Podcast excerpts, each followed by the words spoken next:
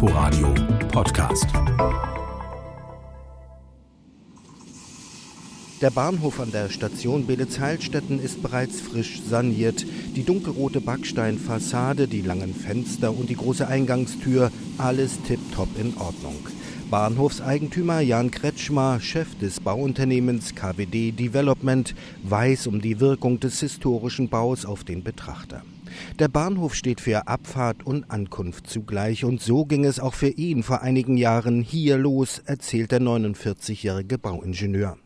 Der Bahnhof gehörte einem Privateigentümer, der sich eigentlich nicht davon trennen wollte. Sich mit dem älteren Herrn einig zu werden, war nicht so ganz leicht. Am Ende des Tages mussten wir sogar noch ein Klavier kaufen, damit wir den Bahnhof mitkaufen konnten. Und wir haben sicherlich auch das Vielfache von dem bezahlt, was er mal bezahlt hat. Der Bahnhofsvorplatz mündet in die neue Erschließungsstraße für das geplante Stadtquartier. Nach etwa 300 Metern sind wir am alten Heizhaus und dem historischen Wasserturm von Belitz-Heilstätten. Die großen Bauten mit ihrer gelben Putzfassade und den rot abgesetzten Bogenfenstern sehen prächtig aus, zumindest soweit sie schon saniert worden sind. Die Kesselhalle Nord dagegen gleicht noch einer Ruine. Das Dach und die Fenster sind kaputt, die markant gelben Fliesen am Schornstein haben jeden Glanz verloren. Wie kommt man auf die Idee, hier sein Geld reinzustecken, frage ich Kretschmer. Irre, oder? fragt der lächelnd zurück. Mein Vater hat zu seinem 75. Geburtstag gesagt, Mensch, mit der ganzen Verwandtschaft nur in die Kneipe ist auch doof. Wir machen mal was, wir besichtigen Belis Heilstätten und äh, wie das so ist, äh, bei Irene Krause kann man tatsächlich Führung buchen und eine solche haben wir dann wahrgenommen. Da ist man samt Familie und dem älteren Herrn äh, durch die Belitzer Heilstätten gestolpert und hat festgestellt, dass sie früher schon schön bauen konnten. Und man dann, ich sag mal, Monate später mit dem Eigentümer der Flächen verhandelt hat und äh, den ersten Teil gekauft. Irene Krause, die als Gästeführerin nicht nur jedes Haus auf dem Gelände, sondern auch die Geschichten drumherum kennt, ist heute mit uns unterwegs. Wenn ihre Tour mit Jan Kretschmer tatsächlich so ein Turbo war, warum nicht, fragt sie sogar ein bisschen stolz. Ja, ich sage immer, die Schuld nehme ich gern auf mich. Also ich habe ähm, ja, vor 15 Jahren ungefähr angefangen, hier Rundgänge anzubieten, meine Mottenausflüge. Und bei einem Mottenausflug habe ich dann Herrn Kretschmer eben ja, kennengelernt.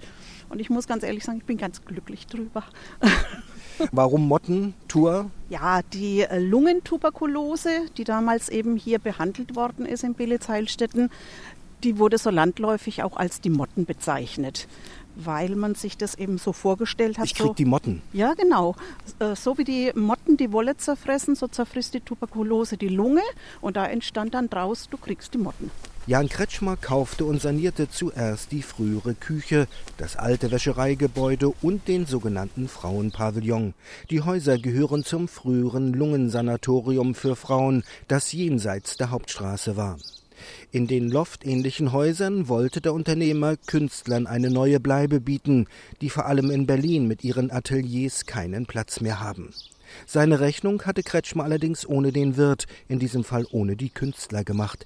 Die scheuten nämlich das Risiko, glaubten nicht an eine Zukunft der Ruinen. Alle Leute sind zwar da rumgestolpert und haben gesagt, wie toll das alles ist, aber sich zu entscheiden, daran zu glauben, dass die Gebäude, wo es durchgeregnet hat, dann auch wirklich die ersten sind, die saniert werden, der Glaube fehlt anscheinend. Inzwischen sind die Häuser trotz aller Zweifel aufwendig saniert und Jan Kretschmer hat als Bauunternehmer seine ganz persönliche Visitenkarte abgegeben, als ein Mann, der weiß, wie man mit historischer Bausubstanz umgehen sollte.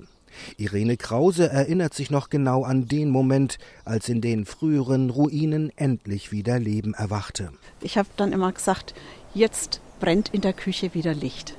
Man sieht an den Gebäuden eben auf der Frauensanatorienseite, was man aus den Gebäuden machen kann. Bauingenieur Kretschmer kam von Belitz-Heilstätten nicht mehr los. Der Ort sei einfach ansteckend, damals wie heute, sagt er. Damals vielleicht in anderer Form, heute aber, was die Begeisterung angeht, und da geht es ganz, ganz schnell, dass sie dann aus einem kleinen Projekt ein großes machen. Das große Projekt ist ein neues Stadtquartier auf der Südseite der Straße zwischen Belitz und der Autobahn 9. 64 Hektar mit großen historischen Bauten wie dem Bahnhof, dem Heizwerk, der früheren Bäckerei und Fleischerei sowie 800 Familien- und Reihenhäusern in bester Waldlage. Anderswo wird über solche Großprojekte heftig gestritten. In Belitz war die Stadtverordnetenversammlung einstimmig für den Bebauungsplan. Das Projekt habe einfach überzeugt, sagt Bürgermeister Bernhard Knut. Also es gibt eine Grundschule, es gibt eine Kita, es wird einen äh, Supermarkt geben, es wird Cafés geben, es wird medizinische Einrichtungen geben, ein Ärztehaus bis hin zu musealen Dingen. Wir haben ja das historische Heizhaus, das jetzt schon als Museum fungiert und ich weiß, dass der Investor plant, äh, im Bahnhof auch eine dauerhafte Ausstellung über die Geschichte der Heilstätten zu etablieren. Wenn es nach der Brandenburger Landesplanung gegangen wäre, hätten in Belitz-Heilstätten sogar deutlich mehr Häuser und Wohnungen gebaut werden können. Dem hat die Stadt einen Riegel vorgeschoben. Mehr als 4000 Zuzügler sollten es nicht sein, sagt der Bürgermeister. Wir sind eine ländliche Region, wir sind eine Stadt, die ländlich geprägt ist. Und wir haben uns über die vielen Jahre und die vielen Veränderungen etwas familiäres hier bewahrt. Und dieses trägt zu einer hohen Lebensqualität bei. Und das ist mir ganz, ganz wichtig, dass wir dieses für unsere Stadt erhalten. An den anderen historischen Gebäuden unmittelbar hinter dem früheren Heizwerk sind die Arbeiten voll im Gange. Kräne drehen sich, die historischen Fassaden sind hinter weißen Bauplanen verschwunden. Die Bäckerei, das Waschhaus, selbst die Fleischerei, die in den 70er Jahren bei einem Brand schwer beschädigt worden war und deshalb nicht in der Denkmalschutzliste steht, wird aufwendig saniert. Wir haben hier mehrere Gebäude, die, ähm, wie zum Beispiel die Fleischerei, die da hinten eingerüstet steht, die bereits äh, in den 90er Jahren eine Abrissgenehmigung hatten. Und im Zuge der Sanierung dieser Maßnahmen hier haben wir allerdings beschlossen, auch solche Dinge zu erhalten. Wenn man sich so viel Mühe mit solchen Gebäuden macht, dann glaube ich, steht es uns nicht zu, zu sagen, das muss weg. Rund 500 Millionen Euro steckt Jan Kretschmer in das Projekt. Keine kleine Summe. In den sanierten Bauten sollen in diesem Jahr noch die ersten Mieter einziehen. Aus der Hand geben, sprich verkaufen will Kretschmer die historischen Häuser nicht. Das sieht bei der geplanten Waldsiedlung schon ganz anders aus. In den kommenden zehn Jahren werden rund 800 Ein-, Zwei- und Mehrfamilienhäuser entstehen.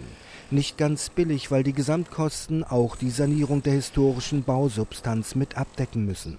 Aber immer noch preiswerter als in Berlin, sagt Kretschmer. Deshalb stehen die Interessenten auch Schlange. Ein sehr, sehr großer Teil kommt direkt aus dem Umfeld. Ein sehr, sehr großer Teil kommt aus Potsdam, was ja nun wirklich direkt daneben liegt. Und ein überraschend großer Teil kommt aus dem gesamten Bundesgebiet. Weil nur der Berliner sucht immer nur in Berlin. Fragen Sie mal den Frankfurter, wo er wohnt. Mit Sicherheit nicht in Frankfurt. Viele andere Investoren waren vor Kretschmer angetreten und haben sich am Heilstättenerbe versucht. Anfang der 2000er Jahre legte mit Roland Ernst einer der ganz Großen im Geschäft eine spektakuläre Pleite hin. Die Zeit war wohl einfach nicht reif für ein großes Wohnbauprojekt im Grünen, vermutet Irene Krause. Als Roland Ernst das Ganze hier übernommen hat, das ging ja los, aber die Leute wollten noch nicht aufs Land. Und jetzt wird anders gedacht. Auf dem Rückweg kommen wir schließlich wieder am Bahnhof an. Jan Kretschmer öffnet die schwere Holztür. Dahinter ein gemütlicher Raum, flache Ledersofas, Bücherregale und eine Bar. Kein Detail hat Kretschmer bei dieser Wohlfühloase dem Zufall überlassen. Ja, wenn man aus der Bahn kommt, dann sagt man sich so. Geht schlimmer. Wenn hier der Kamin brennt, ein kühles Bier daneben steht oder ein Glas Wein, dann können Sie sich ja tatsächlich wohlfühlen. Mit dem Bahnhof fängt alles an. Auch der jüngste Wandel von Beelitz-Heilstätten vom Lost Place hin zu einem Ort zum Leben. Inforadio Podcast.